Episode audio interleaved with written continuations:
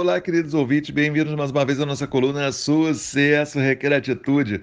Olha, estar em família com quem eu gosto, assistir um bom filme, ler um bom livro, ouvir música, cuidar e sentir o perfume das plantas que eu cultivo, conviver com animais de estimação, eis algumas coisas que me fazem sentir muito feliz, apesar de serem simples, certo? E a você? Você já parou para pensar no que te faz feliz, no que te faz sentir bem?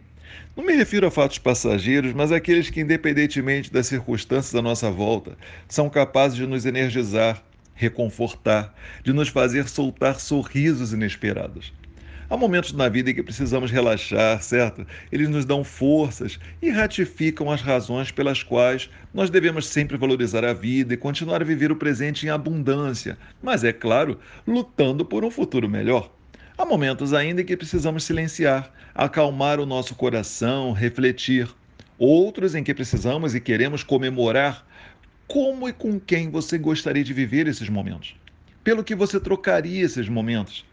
Sabe, se nós pararmos direitinho para pensar, a vida nos presenteia diariamente com portos seguros, onde nós podemos confiar, relaxar, sermos nós mesmos e nos aconchegar. Nada de valor material pode substituir isso.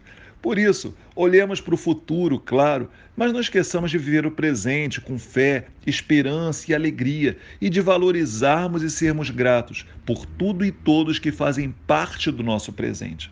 A cada dia nós somos convidados a viver e agradecer pela vida, o mais precioso presente divino.